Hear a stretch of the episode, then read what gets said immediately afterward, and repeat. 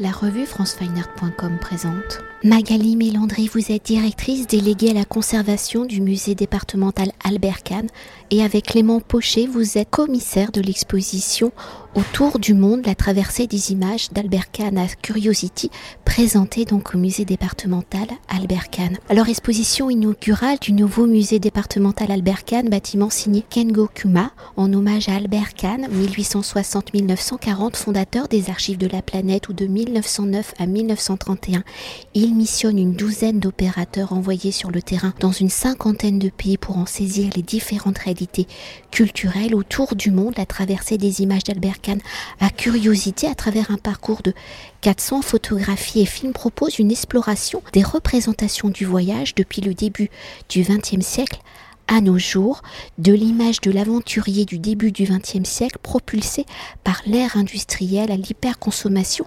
des images démultipliées par l'abolition des distances et les technologies de leur diffusion. Alors pour mener cette réflexion, l'exposition prend comme point de départ le voyage autour du monde réalisé par Albert Kahn entre le 13 novembre 1908 et le 11 mars 1909 où il est accompagné de son chauffeur mécanicien Albert Dutertre qui a été formé à la photographie au cinéma où ils reviennent ensemble avec environ 3500 plaques stéréoscopiques noir et blanc et couleur, des autochromes, et 200 mètres de pellicule qui correspond plus ou moins à 1h30 de film. Alors si au départ les voyages sont destinés à une élite dont fait partie Albert Kahn, des voyages principalement professionnels liés aux affaires de sa banque, pour ce voyage de 1908-1909, quel sera le trajet des pays traversés par Albert Kahn? Son chargé d'affaires à la banque, Maurice Lévy et son chauffeur Albert Durtrette, en préparant ce voyage, quelles sont les réflexions d'Albert Kahn pour mandater justement son chauffeur et à réaliser un témoignage visuel des pays traversés, sur quelle dimension des pays traversés le regard d'Albert Dutrette s'arrête-t-il? Albert Dutrette arrive-t-il à se détacher d'une approche entre guillemets pittoresque, héritée des missions d'exploration et de conquête et des grands tours pratiqués euh, à l'époque par les artistes. Et au regard des clichés ramenés, comment Albert Kahn va-t-il les regarder pour qu'ils soient à l'origine des archives de la planète? Le trajet de ce voyage autour du monde, qui est, on le sait désormais, un voyage euh, qui fait partie de ces voyages d'affaires hein, que fait Albert Kahn, spécifiquement au Japon, c'est la destination euh, principale, puisqu'il y a déjà, il, s'y est déjà rendu euh, deux fois auparavant. Il y a déjà construit un réseau d'affaires, mais aussi un réseau d'amitié euh, très fort euh, avec euh, différentes personnalités au Japon. Donc la première intention de ce voyage, c'est le Japon, mais il en profite pour faire un, tour du monde en partant de Cherbourg dans une traversée transatlantique jusqu'à New York, où là on sait que probablement il a aussi quelques rendez-vous d'affaires. On voit dans les images réalisées par Albert Duterte la maison d'Andrew Carnegie par exemple, ou euh, la Morgan Library, qui est une, euh, financée par euh, également un industriel fortuné et philanthrope qui est Pierre Morgan et qui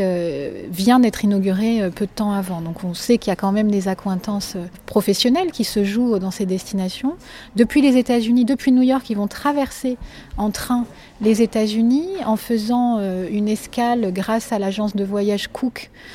qui les emmène voir les chutes du Niagara euh, donc, qui est un des, disons, des spots touristiques déjà euh, à l'époque, euh, en ce début du XXe siècle, jusqu'à San Francisco ensuite. où ils traverseront de nouveau les, mers pour se rendre au Japon. où il reste quasiment un mois. et ensuite, on le lit en fait dans le, dans le journal de voyage d'Albert Dutertre. L'idée d'aller en Chine émerge. Ça n'était pas a priori une, décision préparée, anticipée. Mais ils se retrouvent, ils ont l'opportunité de se rendre en Chine et là de découvrir totalement. Alors, Duterte, lui, c'est une découverte du premier au dernier jour. Mais pour Cannes, qui connaît bien le Japon, la Chine va être un, temps de contraste et de et d'étonnement euh, d'un pays qu'il n'a jamais visité auparavant. Et depuis la Chine, euh, il, euh, alors il pensait prendre le transsibérien, mais l'opération n'est pas possible. Et donc ils vont repartir par bateau à travers l'Asie du Sud-Est, le Sri Lanka notamment, pour rejoindre le canal de Suez et remonter ensuite vers l'Italie, prendre un train vers Cap Martin où Albert Kahn a, sa résidence de villégiature et enfin faire la dernière étape ferroviaire de Cap Martin à Boulogne, enfin à Paris et, Boulogne en voiture pour retourner chez lui. Alors, le regard d'Albert Dutertre à travers ce voyage, c'est celui d'abord d'un amateur, un photographe euh, qui s'est formé euh, peu de temps avant le départ à la photographie stéréoscopique et au cinéma. Euh, donc c'est quand même deux techniques qui, sont à la fois nouvelles et, alors pour lui totalement nouvelles puisqu'il est au départ chauffeur mécanicien, manifestement très brillant. Donc Cannes l'a repéré, hein, il a une une manipulation, une aisance à la manipulation technique qui, qui l'a sans doute prédisposé à ce que Albert Kahn le sollicite euh, pour ce voyage d'essai, en quelque sorte, euh, en image, qui sera le moment précurseur avant, le lancement des archives de la planète. C'est un peu le, voyage laboratoire. Euh, nous n'avons pas, hélas,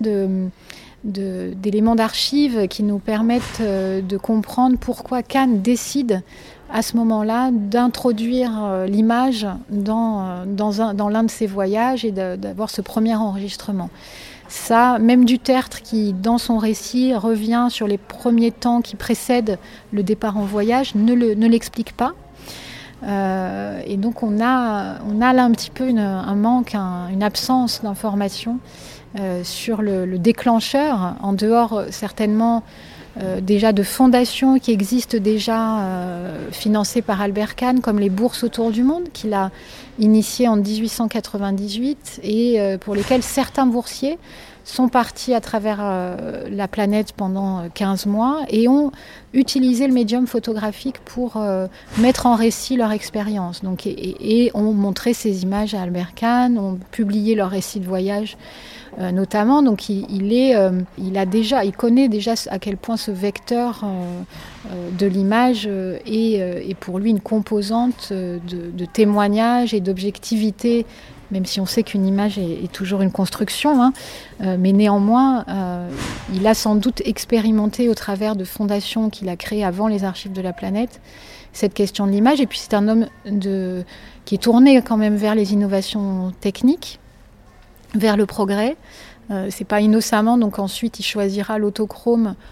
qui est euh, donc une invention toute récente, hein, 1903-1905, et l'industrialisation et la circulation de, ces plaques autochromes à partir de 1907, et les archives de la planète démarrent en 1909. Donc il est là à la pointe quand même des dernières euh, inventions techniques de la photographie et cette quête de la couleur qui a accompagné hein, les premières recherches en, technique photographique dès dans la deuxième moitié du 19e. Mais donc il a euh, et, là, pour le voyage autour du monde, c'est la stéréoscopie qui est choisie. Donc c'est euh, une autre façon de donner à voir de la manière la plus prégnante la réalité, puisque c'est une image qui permet euh, le relief avec une plaque stéréoscopique, et une plaque de verre qui est composée de deux vues. L'appareil de prise de vue enregistre de manière légèrement décalée un même sujet, donc avec deux images qui sont quasi semblables et qui sont, une fois qu'elles sont présentées dans une visionneuse, notre œil et notre cerveau permettent une convergence qui va superposer ces deux images et créer le relief. Et c'est une façon aussi euh, très pertinente de se dire que par cette image en relief, on, rend encore plus euh, euh, tangible et, cette vision du monde. Donc pour revenir sur Albert Dutertre, lui-même en tant que photographe et cinéaste, c'est intéressant de voir sur la masse d'images, hein, alors on en conserve aujourd'hui plus que 2500 environ, mais de voir à quel point il s'est pris au jeu de l'image, il s'est pris au jeu de l'instantané que permet euh, l'appareil euh, stéréoscopique, le Verascope de Marc Richard qu'il utilise, et qui vont lui permettre bah, d'aller vers des cadrages tout à fait audacieux, ou en tout cas que euh, certains euh, chercheurs qui ont travaillé sur la collection, comme euh, Michel Poivert, historien de la photographie, ont pu rapprocher d'une avant-garde qui se développe là dans ce tout début du XXe siècle, d'un Stiglitz ou sur les vues de ville notamment, et, New York est, un sujet, et on le voit dans, dans les vues présentées, un sujet évidemment extrêmement plaisant pour jouer de ces grandes hauteurs, de ces cadrages, de cette lumière, de ces, artères étroites euh, bordées des, premiers buildings en construction, là, quand, quand il y est. Euh, et d'une agitation ou, euh, de ces ponts, voilà le pont de Brooklyn dont on a une vue euh, assez intéressante. Donc Dutertre joue, s'amuse avec l'image et, il s'amuse plutôt bien et il en joue très bien. Il a ce regard aussi par moments un peu ethnographique, euh, amateur, hein, toujours, hein, évidemment. Euh, il va notamment, euh, alors en Chine, être à la fois par l'écrit et par l'image dans cette observation du vêtement, de certaines cérémonies, des fêtes de Nouvel An, par exemple, avec des films assez inédits de ces, cérémonies de Nouvel An chinois euh, ou euh, être dans un regard plus sociétal, euh, notamment au travers des portraits des, migrants provenant d'origine d'Europe centrale qui font cette traversée vers, les États-Unis et qu'on qu qu voit masser sur les ponts de deuxième et troisième classe à bord du bateau qui, qui emmène Albert Kahn, Maurice Lévy et Albert Dutertre de Cherbourg à New York, par exemple. Et pour poursuivre, l'exposition étant une exploration des représentations du voyage où depuis donc le milieu du 19e siècle, la photographie est l'un des outils qui permet à une certaine élite de capturer entre guillemets la réalité des territoires traversés, l'invention du médium qui par son mécanisme produit des multiples permet à ces nouveaux explorateurs de diffuser des images qu'ils ont ramenées. Alors quels sont ces outils de diffusion des images au fil du XXe siècle et des progrès de l'imprimerie Ici, on n'y est pas, on y est avec des images positives directes, hein, des appareils photographiques. Comment ces images vont-elles évoluer? Comment ces moyens vont-ils permettre de fabriquer des imaginaires, des images idéalisées des pays traversés, généralement très éloignés du quotidien des habitants? Oui, la, première partie de l'exposition euh, s'attache particulièrement à montrer cette construction d'un imaginaire par l'image. Une image, vous l'avez dit, qui se déploie euh, dans les journaux illustrés, hein, avec d'abord un, une illustration gravée, dessinée,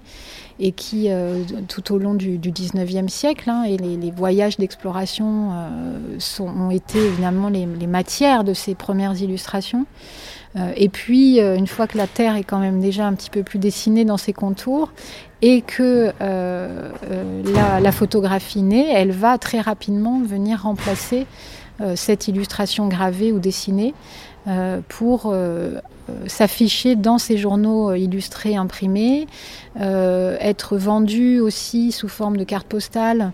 euh, illustrée, alors à la fois euh, pour voyager depuis chez soi dans le cadre des expositions universelles, euh, mais aussi euh, auprès des sites touristiques qui sont ces sites hérités hein, d'abord du Grand Tour du 18e et du début du 19e siècle,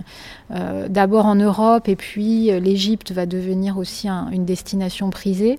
où là des studios photographiques s'installent à proximité des sites et des monuments emblématiques et vendent des tirages que les voyageurs alors dans ce temps de transition fin 19e, début, 19, début 20e siècle, sont encore des voyageurs privilégiés hein, d'une certaine classe sociale, comme les Cannes. Hein, il, a, il a le luxe de voyager, de s'installer dans les grands hôtels euh, euh, tout au long de son parcours. Hein, donc on est quand même dans une certaine catégorie euh, sociale qui, qui, peut se permettre ce voyage au long cours. Et donc ces, cartes postales ou ces tirages même de, de studio vont venir nourrir les albums photographiques. On en présente un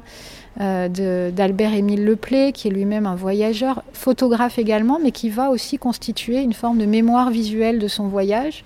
euh, en collectant euh, photographies de studio, cartes postales, mélangées à ses propres clichés, pour composer plus de environ 24-25 albums de son voyage qui est quasiment contemporain de,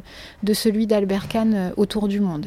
Donc on a euh, à l'appui également de ce, pour cette, ces images voyageuses et ces images clichés, souvenirs qui, que nous présentons dans la première partie,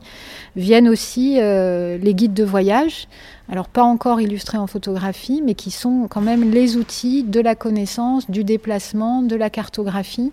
et qui ont été des outils euh, aussi très utilisés par les opérateurs des archives de la planète, particulièrement les guides Bedecker,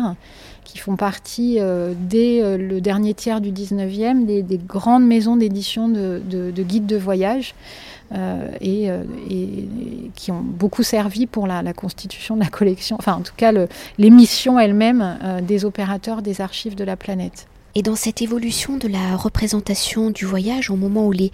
voyages se démocratisent, où ils ne sont plus destinés à une certaine élite ou à des professionnels, comment les amateurs, les voyageurs vacanciers vont-ils faire évoluer ces images idylliques de cartes postales en des représentations plus réalistes des pays traversés? Oui, cette démocratisation du voyage euh, qui, traverse euh, plutôt la fin de l'exposition et, évidemment ce qui se déploie tout au long du XXe siècle nous amène à, plutôt là entrevoir euh, la question de la banalisation, la banalisation de l'image, de sa prolifération, les outils de prise de vue jusqu'à aujourd'hui notre simple, téléphone, les outils numériques.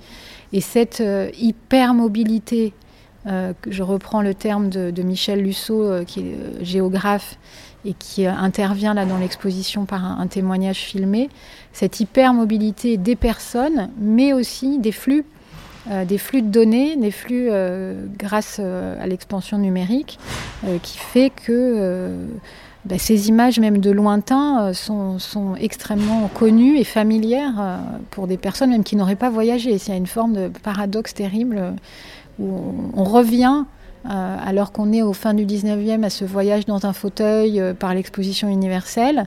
Aujourd'hui, on continue finalement euh, ce voyage depuis son écran d'ordinateur et on, en présente un exemple autour du travail de, Simon van Steenwinkel, qui est un photographe belge qui a produit pendant la pandémie des images à travers Google Street View et son écran d'ordinateur. Euh, tout à fait intéressante euh, pour revenir sur cette question du voyage immobile permis par, la nouvelle, par les nouvelles technologies désormais. Et peut-être euh, pour continuer d'évoquer l'évolution des représentations hein, du voyage. Les technologies ont permis de faciliter les voyages et les moyens de communication pour diffuser les images réalisées, on vient de l'évoquer. Mais comme nous sommes dans un musée, dans la dimension contemporaine de l'exposition, parce qu'il y a aussi des artistes contemporains invités, comment ces artistes s'approprient-ils les comportements des voyageurs face aux nouveaux moyens de se déplacer, allant toujours plus vite? Comment les artistes s'approprient-ils la matière de ces images produites? Dans l'exposition, le choix des photographes euh, modernes et contemporains, euh, il s'est fait effectivement sur cette question de l'utilisation du matériau image euh, et de l'image de voyage à la fois dans l'expérience vécue elle-même. C'est le cas, euh, alors là, pour des, images plus des années 30-40, euh, autour de, René Grebly, euh, qui lui photographie cette accélération des modes de, de, et cette question de la vitesse et du transport à travers cette série